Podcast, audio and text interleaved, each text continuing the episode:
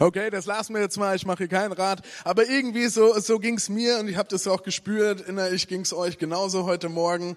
Ähm, ich war, genau, wir waren drei Wochen ähm, irgendwie unterwegs, Klettgau-Serie, jetzt darf ich wieder hier sein. Es freut mich, dass ich wieder hier bei euch sein darf.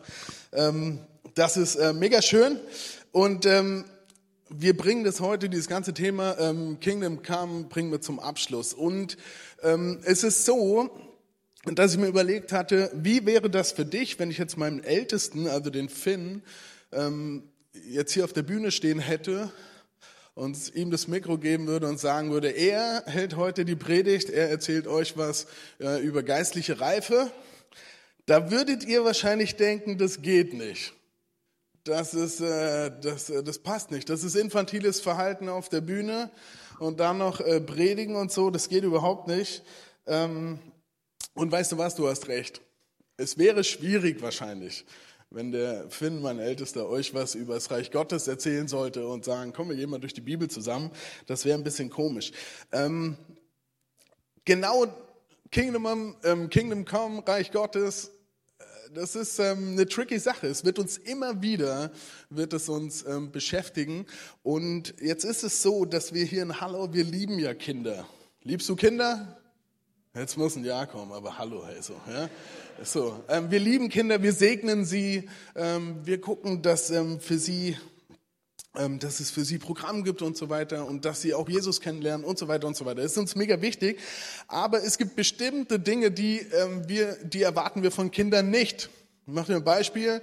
Ähm, du hast deinen Flug gebucht, endlich steht der Urlaub vor der Tür, du bist am Flughafen, du wirst mit dem Bus zum Flugzeug gebracht, du gehst die Gangway hoch, da stehen nette Stewardessen und sagen herzlich willkommen, herzlich willkommen und du gehst in den Flieger rein und dann hast du die Möglichkeit, ganz kurz ins Cockpit reinzulunsen und du siehst dann das. Und du denkst dir, wir gehen wieder. Wenn der fliegt, der Kleine, dann fliege ich nicht mit. Du würdest wahrscheinlich nicht mitfliegen, weil du dir denkst, nee, das ist äh, ein Kind äh, am, am, am Steuerknüppel von so einem Teil, ist nicht so gut. Oder du bist vielleicht ähm, Student, du bist in, in der Uni, gehst in deine erste Vorlesung und dann steht ein Prof vorne und sieht so aus und du denkst dir, mm, nein.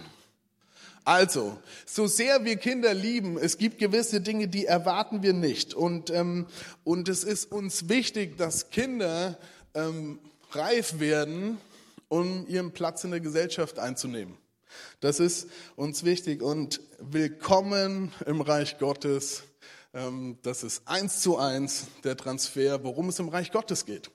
Nämlich, dass wir reif werden, dass du und dass ich, dass wir reif werden, um im Reich Gottes unseren Platz einzunehmen.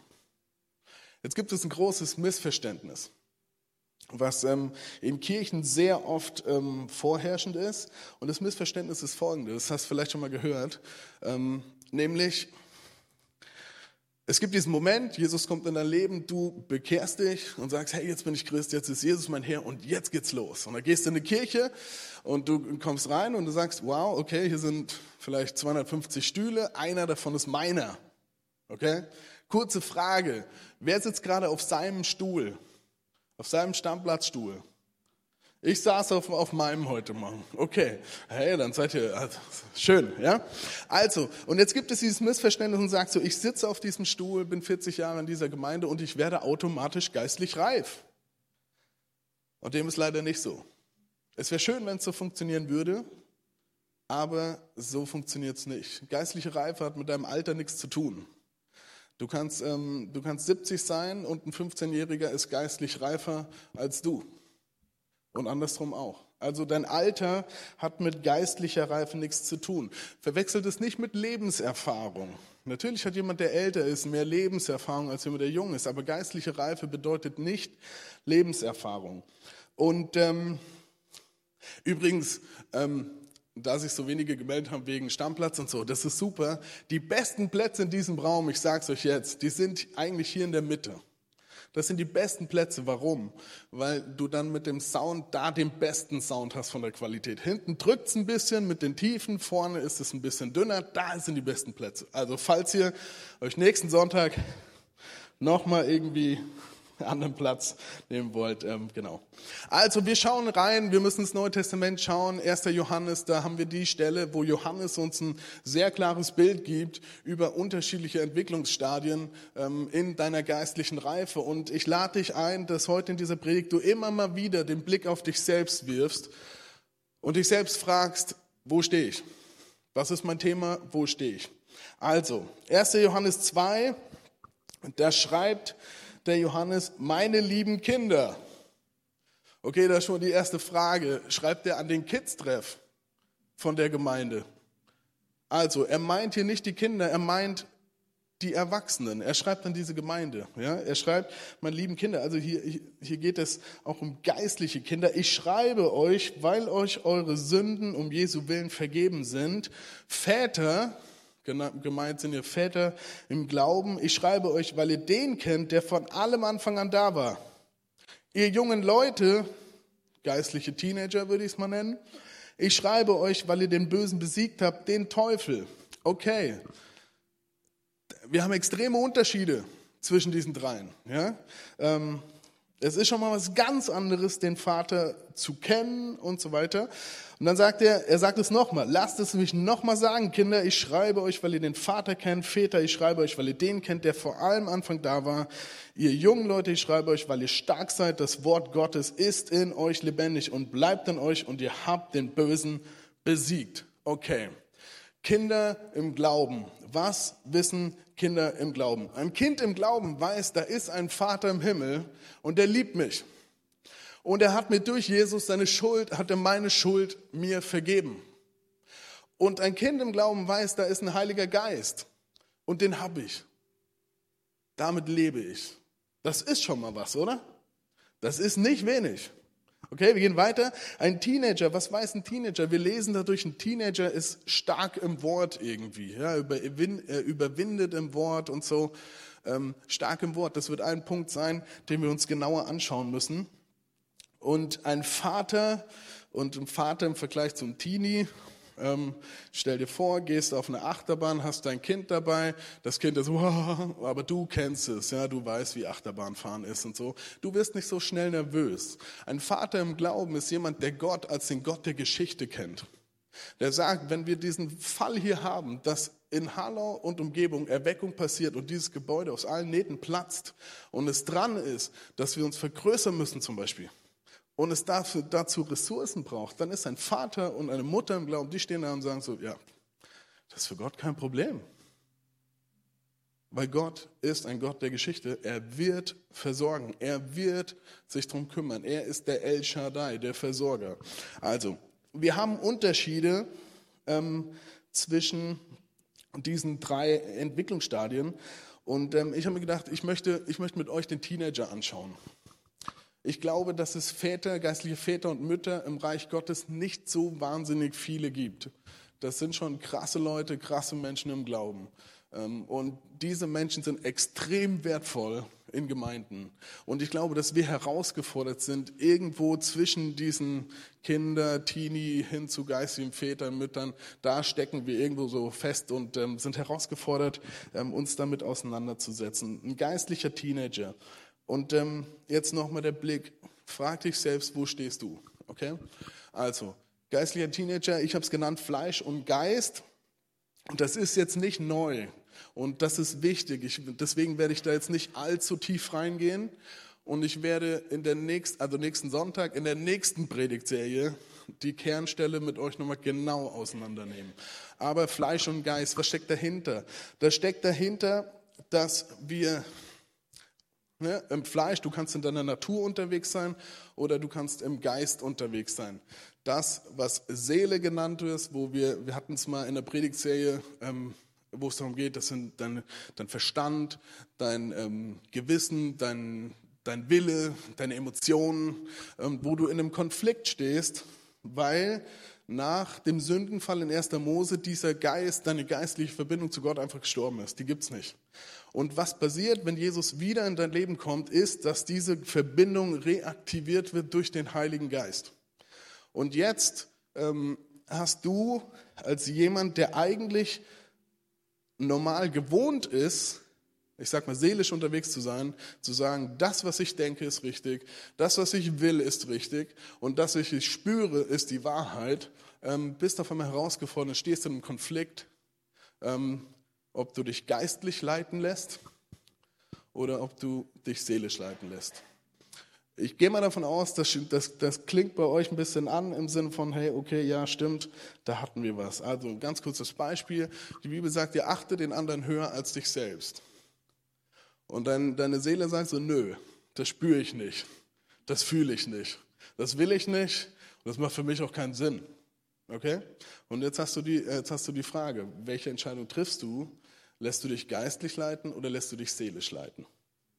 Also, es kommen Impulse von deiner Seele, es kommen Impulse ähm, von deinem Geist und nach welchem Prinzip lebst du? Geistlich, geistliche Teenager ähm, leben nach dem Geist. Jetzt wissen wir das und jetzt schreibt Paulus an die, ähm, an die Korinther im 1. Korinther 3 folgendes. Allerdings konnte ich mit euch, liebe Geschwister, nicht wie mit geistlich reifen Menschen reden. Okay, voll nett in der Gemeinde sowas zu schreiben. Ihr habt euch von, euch von den Vorstellungen und Wünschen eurer eigenen Natur bestimmen lassen, sodass ihr euch, was euren Glauben an Christus betrifft, wie unmündige Kinder verhalten habt. Also er sagt, ihr habt alle das gemacht, was ihr wollt, was ihr fühlt, wo ihr denkt, das ist die Wahrheit und was euer Wille ist und so weiter. Das sind die Vorstellungen und die Wünsche der menschlichen Natur. Und was er genau meint, ist eigentlich, hey Leute, wenn du im Reich Gottes bist, bist du aus einem alten System rausgerufen und versetzt in ein neues System. Das Ding heißt dann für dich, dass Themen wie Identität, Themen wie Versorgung, Themen wie Versicher äh, Sicherheit, Themen wie dein Beruf, deine Berufung und so weiter, alle deine Lebensthemen anders geklärt werden und nicht nach dem alten System geklärt werden. Das alte System sagt dir, ich mache den Beispiel, meine Identität, wenn ich kein Christ bin, ist, ich bin Deutscher. Okay, ich bin Pastor. In Deutschland sagt man vor allen Dingen, ich bin. Ja? Du bist, in Deutschland ist man Banker. Man sagt nicht, ich arbeite als Banker, sondern ich bin Banker.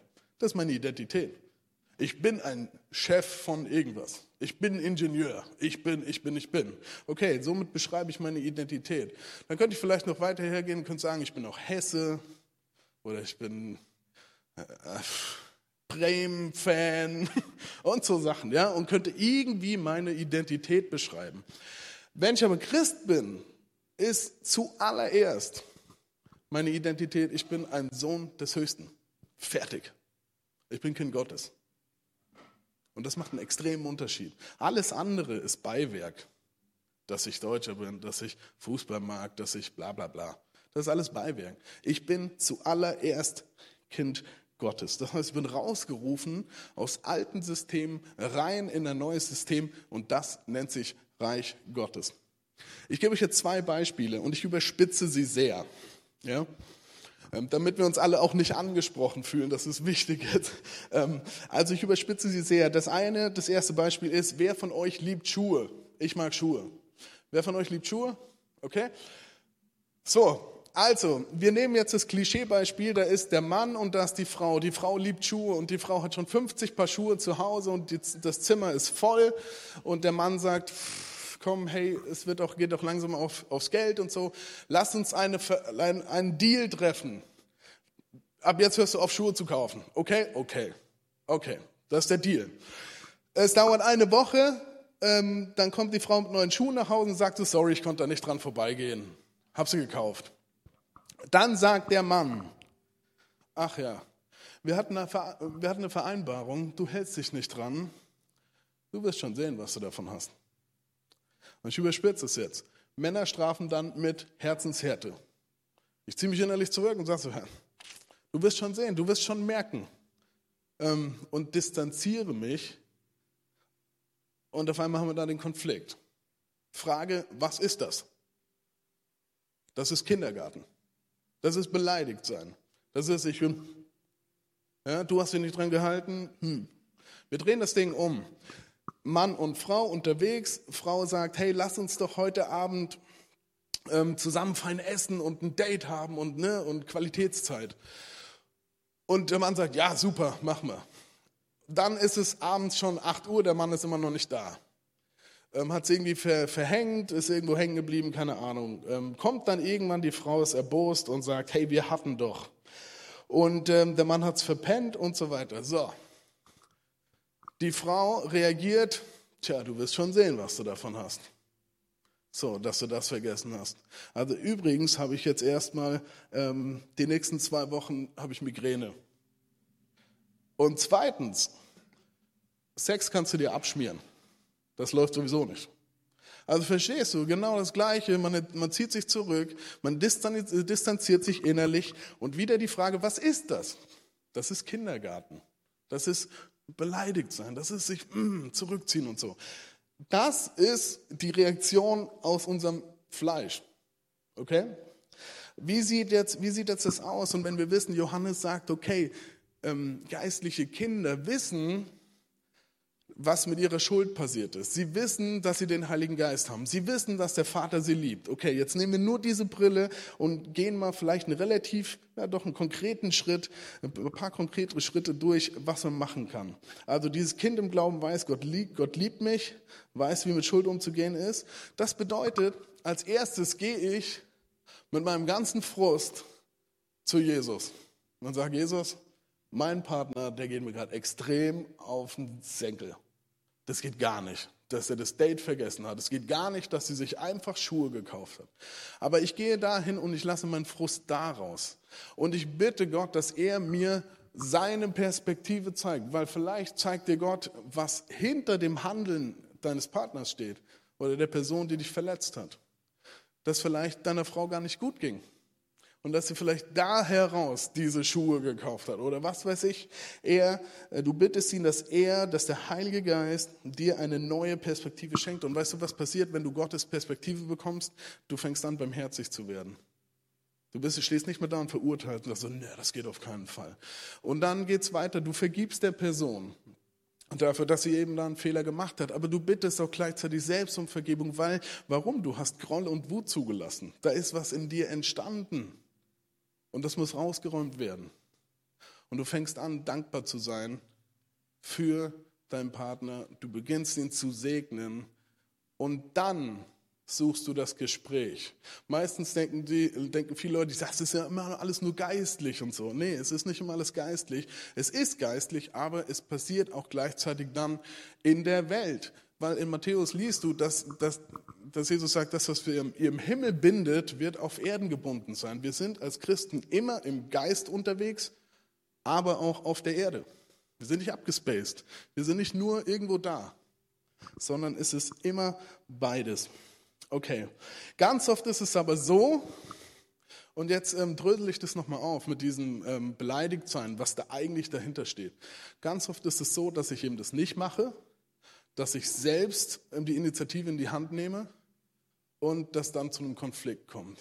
Was steckt dahinter? Letztendlich steckt die Frage dahinter, vertraust du Gott, dass er deinen Partner auch verändern kann? Und vertraust du Gott, dass er dich verändern kann und deine Beziehung verändern kann? Weil letztendlich ist dieses, du wirst schon sehen, was du davon hast, ist ein Versuch der Manipulation, den anderen dahin zu bringen, das zu tun, was ich eigentlich will. Okay? Und letztendlich steckt die Frage dahinter, vertraue ich, dass Gott es im Griff hat oder nicht? Erste Frage, was ist heute Morgen dein Thema, wo Gott dich vielleicht zurückholen will und sagen holen und sagt, hey, ich lade dich ein, an diesem Punkt geistlich zu handeln und nicht fleischlich zu handeln.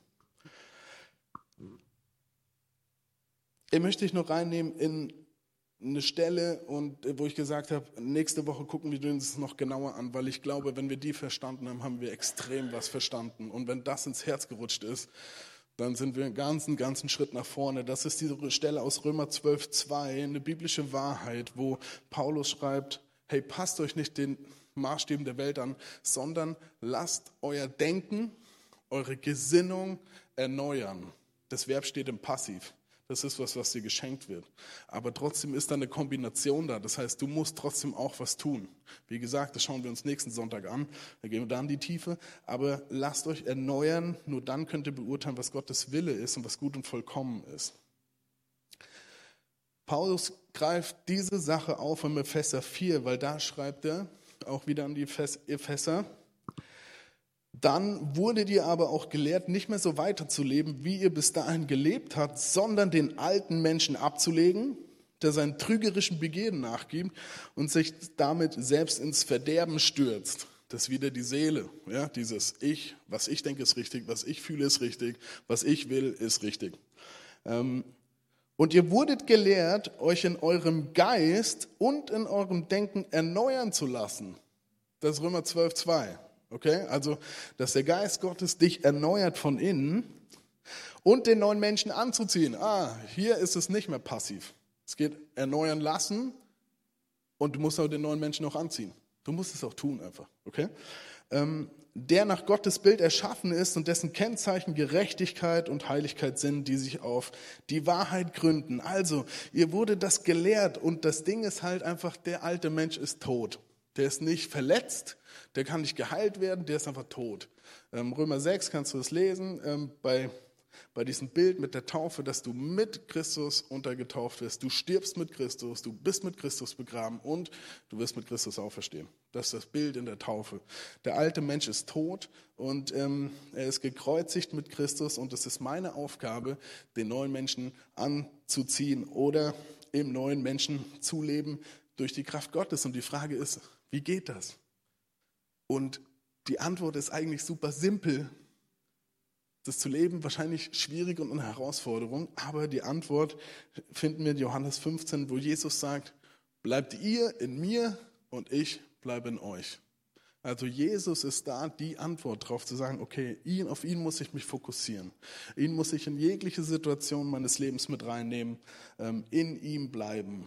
Dann bleibt er in mir. Okay, das ist der erste Punkt, Fleisch, Geist. Der zweite Punkt, ähm, stark im Wort, habe ich vorhin gesagt. Ähm, wir alle, und wenn nicht, ist nicht schlimm, kannst du nachlesen. Wir kennen die Geschichte vom Volk Israel aus dem Buch Exodus, zweiter Buch Mose, wo Israel aus der Gefangenschaft rausgeführt wird in ein verheißenes Land. Und wenn du siehst, wie Jesus mit, der, mit, dem Alten Testament, mit der alten Schrift umgeht, das ständig wieder nimmt, umdeutet, auf sich bezieht und so weiter, ähm, siehst du, dass auch diese Geschichte, also raus aus der Gefangenschaft, rein ins verheißene Land, dass das ein Bild ist für dich und für mich. Weil du, als du Christ wurdest, auch befreit worden bist aus, dem, aus der Sklaverei nicht der Ägypter, sondern der Sünde, und befreit wurdest, kannst du im Römer nachlesen, und in ein verheißenes Land gesteckt worden bist. Was ist das verheißene Land? Es ist nicht dein Garten, es ist nicht Hallau, es ist nicht Wilchingen, es ist nicht die Schweiz, ähm, nicht Europa, sondern das verheißene Land bezieht sich auf Lebensbereiche deines Lebens. Ich mache dir ein Beispiel. Identität. Ich habe es euch vorhin gesagt, wer bin ich? Wenn ich nicht Christ bin, dann bin ich erstmal Deutscher und so weiter. Wenn ich Christ bin, bin ich Kind Gottes. Wenn Jesus in dein Leben kommt, gibt es in sämtlichen Bereichen deines Lebens eigentlich eine Umstellung. Die Frage ist, nimmst du das verheißene Land ein? Es gibt für ganz viele Bereiche deines Lebens eine Verheißung. Beispiel, Sorgen. Sagt die Bibel, werft eure Sorgen auf mich, denn ich sorge mich um euch. Jetzt kannst du diese Verheißung annehmen, kannst sagen, ja, doch, das mache ich. Oder du kannst sagen, nee, ich sorge mich selbst. Das ist mir sicherer. Das ist deine Entscheidung. Es gibt in ganz vielen Bereichen gibt es Verheißungen, die du in der Bibel siehst, wo, wo ähm, das Reich Gottes, wo Jesus dir eine geistliche Wahrheit anbietet, aber die Entscheidung bei dir liegt, ob du das machst oder nicht. So, und jetzt ist es so, ähm, dass du am Sonntag nach einer Message, jetzt zum Beispiel heute, nach Hause gehst und sagst, okay, ich habe das verstanden. Es gibt Bereiche in meinem Leben, die sind besetzt. Vielleicht ähm, Versorgung, Sicherheit ist mit Sorge besetzt. Identität ist mit Minderwert besetzt. Und ich weiß, ich darf im Namen Jesu diesen Bereich einnehmen und die geistliche Wahrheit, die biblische Wahrheit da reinsprechen und diesen Bereich einnehmen, das was die Verheißung ist. Und da gehst du raus und sagst so, stimmt. Die Bibel sagt, dass Gott sich um mich kümmert, dass Gott der El Shaddai ist, der Versorger. Er kümmert sich um mich. Das heißt nicht unbedingt, dass das so aussieht, wie ich das will, aber er wird sich um mich sorgen. Und ich nehme diesen Bereich ein und ich schmeiße die Sorge raus. Und jetzt passiert Folgendes. Jetzt lebst du weiter und jetzt dauert es vielleicht zwei Tage, zwei Wochen, zwei Monate, vielleicht sogar zwei Jahre.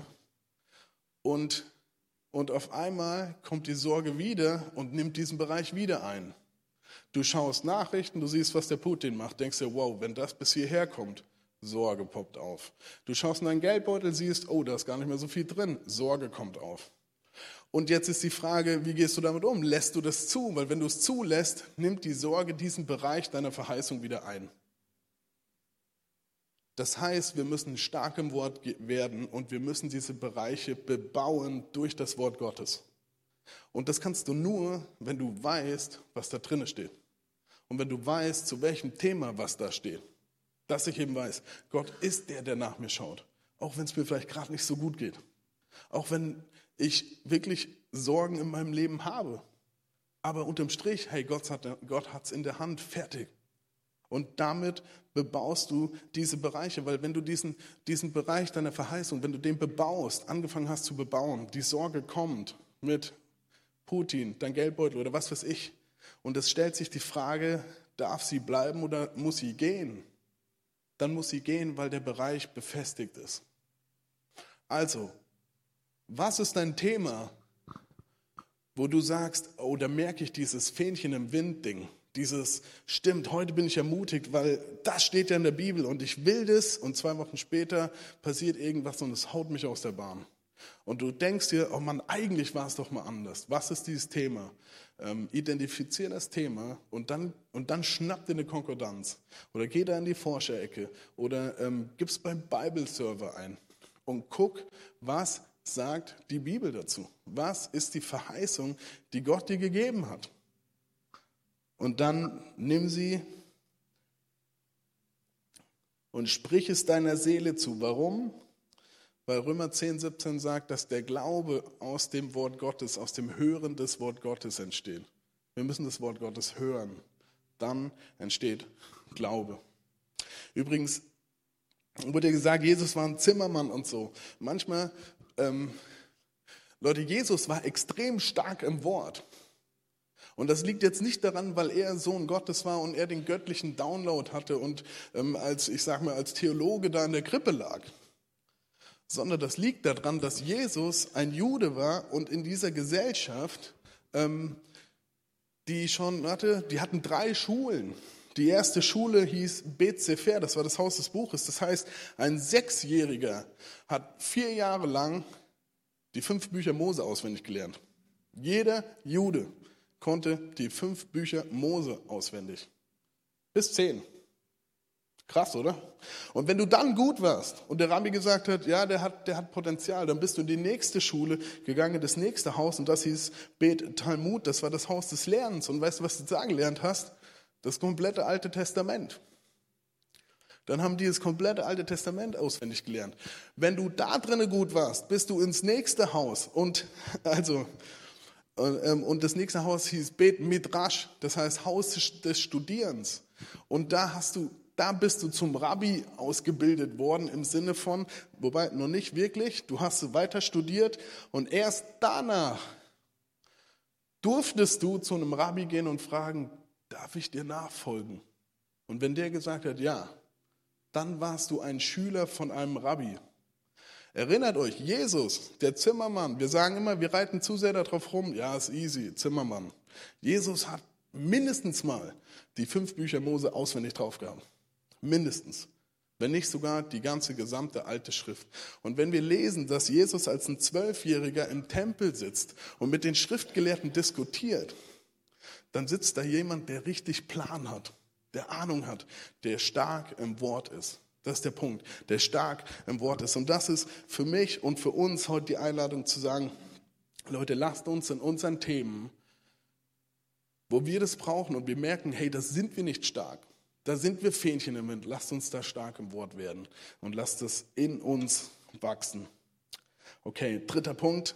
Ähm, ein geistlicher Teenie hat ähm, geistlichen, einen geistlichen Sinn. Ähm, Im Hebräer können wir lesen, die feste Speise aber ist für Erwachsene, die infolge der Gewöhnung geübte Sinne haben, zur Unterscheidung des Guten, aber auch des Bösen. Also gemeint ist hier ein geistlicher Sinn, dass du entscheiden kannst zwischen Gut und Böse. Und das passiert in der Kooperation mit dem Heiligen Geist. Nochmal, ich weiß, das ist in der Kirchengeschichte oft oftmals untergegangen, auch übertrieben worden und dann damit auch wieder vom Pferd gefallen. Der Heilige Geist ist super wichtig. Ohne den kommen wir nicht vorwärts. also ohne den funktioniert es nicht.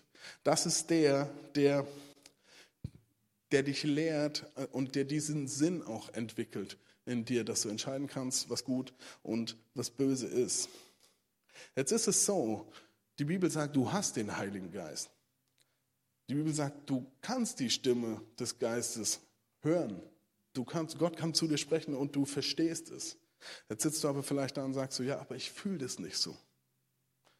Ich habe das noch nie so gefühlt.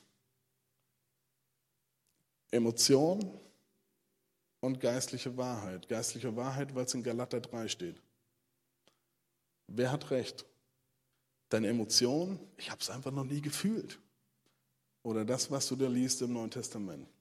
Ich glaube, ist nur ein Tipp, dass deine Emotion nicht recht hat, sondern dass das, was da in Galater 3 steht, das ist die Wahrheit. Und verstehst du, und jetzt müssen wir merken, wir müssen auf unsere, unsere Emotionen, die vereimern uns ganz oft. Die dürfen wir manchmal nicht so ernst nehmen und müssen an diesen Punkten unsere Emotionen und unsere Gefühle einfach mal kurz in die Schranken weisen und sagen, hey, stopp. In Galater 3 steht es, ich bin eine neue Kreatur der Geist Gottes ist in mir im Glauben und ähm, ich habe diesen Geist Gottes empfangen. Ich glaube daran. Das heißt, ich bin in der Lage, die Stimme des Heiligen Geistes zu hören. Punkt. Ob ich es fühle oder nicht, ist völlig egal. Und das müssen wir trainieren, weil ich davon überzeugt bin, dass das ein wichtiger Punkt der Kultur vom Reich Gottes ist. Dass wir in der Kooperation mit dem Heiligen Geist unterwegs sind. Der Parakletos, wo Jesus gesagt hat, ich muss gehen, damit der Tröster zu euch kommen darf. Er ist wichtig. Und wir sind dazu eingeladen, ihm Raum zu geben. Okay. Wenn das passiert, dann wachsen Sinne. Du kannst, ich habe von Befestigen und so weiter gesprochen gerade. Das Problem ist, dass dieses Prinzip auch im Negativen geht, leider. Du kannst auch deinen Unglauben befestigen. Und das sieht ungefähr so aus, dass du sagst, also, ja, Galater 3 hin und her ist jetzt mal, aber ich spüre es halt einfach nicht. Und das Ding ist halt einfach, es ist nur das wahr, was ich selbst spüre. Und, ähm, und deshalb ist es so, und ähm, jetzt gehst du, jetzt sagst du, oh, ich gehe ins Gebet, komm, wir gehen ins Gebet. Der Geist Gottes wird vielleicht reden, du wirst es nicht merken. Oder beziehungsweise du wirst es nicht erleben weil sich nämlich eine Mauer des Unglaubens aufgebaut hat. Und dein Verstand von vornherein alles abfangen wird, was da kommen wird, weil du sagst, ja, ich spüre das ja nicht und es ist ja nicht so. Also verstehst du, dass dieses Prinzip fun funktioniert leider auch ins Negative. Glauben funktioniert so. 1. Korinther 5, 7. Ähm, äh, nee, sorry, 2. Korinther 5, 7, was steht da? Wir wandeln im Vertrauen, nicht im Wissen. Das bedeutet, Glauben bedeutet, ich halte an was fest, ich vertraue in etwas, was ich noch gar nicht sehe oder was ich noch gar nicht erlebt habe. Das ist Glauben. Und, ähm, und dazu sind wir aufgerufen. Und jetzt wissen wir, ah, okay, wie entsteht Glauben? Durch das Wort Gottes. Es ist wie ein Kreislauf, der sich immer wieder schließt. Ähm, dass so Glauben entsteht. Und ich lade dich ein, heute Morgen an den Punkten, wo du sagst, so, ja, da brauche ich das, schmeiß deinen Unglauben in die Tonne, den brauchst du nicht. Sondern geh her und sag so, Jesus, ich will glauben. Ich spüre es nicht, ich habe es noch nicht erlebt, mein Kopf sagt mir was anderes, aber ich weiß, da steht es irgendwie und du hast es gesagt, ich will das glauben. Fertig. Entscheide das für dich. Ich komme jetzt zum Schluss. Ähm, weißt du, letztendlich ist das alles, dieser Prozess von geistlichen Kindern über Teenager zu Väter, das ist Erziehung. Und wer glaubt, dass Erziehung gut ist? Es kommt darauf an, wie du erzogen wurdest, ja. Aber ähm, wenn du sagst, okay, das ist gut, ähm, das stimmt, weil die Bibel sagt nämlich in Hebräer auch, wenn Gott uns nicht erziehen würde, dann würde das heißen, dass wir nicht seine Kinder wären. Aber wir sind seine Kinder und er erzieht uns. Und, ähm, und wir müssen uns immer wieder mal bewusst werden, welches Herz hat denn dieser Vater, der uns erzieht, mit welchem Herz steht er dann dahinter. Und ich möchte dafür eine ganz kurze Geschichte erzählen. Unser ältester Sohn, der Finn, hat eine riesige Narbe auf der Backe. Weiß nicht, ob sie dir schon mal aufgefallen ist. Ähm, aber ähm, die hat er seit er ungefähr anderthalb, zwei ist. Und die Geschichte dahinter ist eigentlich, ja, eine relativ kurze, aber wir hatten einen riesigen Spiegel, zwei Meter groß, ähm, so breit. Und der stand im Flur. Und Finn hat sich immer schön festgehalten. Ja? Das Ding war mega schwer. Wir gesagt, ah, es fällt sowieso nicht um so. Ja? Ähm, natürlich hat man immer gesagt, hör auf, hör auf, hör auf, hör auf. Erziehen, ja. Und irgendwie hat er es gepackt und hat das Ding zum Einsturz gebracht und das Ding ist über ihm runtergekracht und eine, ein Stück hat ihm einfach die Backe richtig aufgeschnitten. Richtig tief. So. Jetzt komm nach Hause, beziehungsweise ich war unterwegs, komme nach Hause ähm, und dann siehst du das Drama und dann, was glaubt ihr, wie habe ich reagiert? Ist eigentlich logisch. Also ich habe ihm erstmal das Taschengeld für die nächsten drei Jahre gestrichen. Ich habe ihn enterbt und ich habe ihn, hab ihn angemotzt und Vorwürfe gemacht und alles Mögliche. Nein, natürlich nicht, sondern hey, wir sind ins Krankenhaus. Wir haben die Nacht durchgemacht. Wir haben gelitten mit ihm. Es war schlimm. Wir haben einfach gelitten. Das ist das Herz des Vaters für mich als Vater von ihm. So, und das ist ein, so viel von dem, was der Vater im Himmel für dich hat und für mich. Wenn wir uns losreißen, unser eigenes Ding machen und sagen, ja, ja, ich brauche dich nicht. Dann steht er da und, und, und, und leidet mit dir und hält dir immer wieder die Hand hin. Und ich möchte dich einladen, jetzt mit mir zu beten. Wir gehen jetzt in ein Lied gleich, das heißt Unser Vater, wo ich merke oder wo ich denke, ja genau, es geht eben um was Größeres. Das schwingt da immer mit drin. Aber ich möchte für die drei Sachen beten. Ich lade dich ein, aufzustehen, ähm, weil wir da jetzt auch gleich in den Worship und auch ins Abendmahl reingehen. Aber die Frage, was ist heute Morgen dein Thema? Was ist heute Morgen das, wo der Heilige Geist was in dir verändern möchte, wo Gott was tun will? Jesus, ich bete für jeden Einzelnen, der hier im Raum ist oder auch über Livestream, der das zuschaut und ähm, dass du jetzt Erkenntnis schenkst. Heiliger Geist, dass du jetzt zeigst, wo was wie dran ist. Ähm, du willst uns in eine Reife führen und ich bitte dich, dass du das tust. Und ähm, du siehst die Menschen, die sagen so, hey, ja, ich kenne diesen Konflikt zwischen Fleisch und zwischen Geist und, und ich komme da nicht weiter. Jesus, wir halten dir unsere Hand hin und wir beten, dass du uns erneuerst in diesem Punkt, dass du unser Denken, unsere Gesinnung erneuerst. Dass im nächsten Moment, wo dieser Konflikt wieder in uns tobt, Heiliger Geist, dass du uns da Erkenntnis schenkst und wir gute Entscheidungen treffen können. Jesus, du siehst die, die sagen, ja, ich muss stark im Wort werden. Ich sehe meine Themen, mit, über die stolper ich immer wieder. Sie kommen immer wieder. Ich muss stark im Wort werden. Heiliger Geist, sei du der, der, die, der, ja, der das Wort aufschließt, der die Bibel aufschließt, der sie lebendig macht für die Person dass diese geistliche und göttliche Wahrheit, die da drinnen steht, lebensverändernd reinkommt, dass wir die, das verheißene Land in dem Bereich einnehmen können. Und Jesus, du siehst die, die sagen, hey, ähm, ich wünsche mir, ich sehne mich danach, dass meine geistlichen Sinne scharf werden, dass ich besser entscheiden kann, ähm, was ist gut und was ist nicht gut. Jesus, du siehst die, die sich danach sehnen, tiefer in eine Kooperation mit dir, Heiliger Geist, zu kommen. Und ich bete, dass du das tust, dass du da begegnest und dass du da reinkommst. Immer mehr, Schritt für Schritt. In deinem Namen, Jesus. Es geht um dein Reich, das Große, wo wir unseren Platz einnehmen sollen und wo wir das auch wollen. Hilf uns dabei. Amen.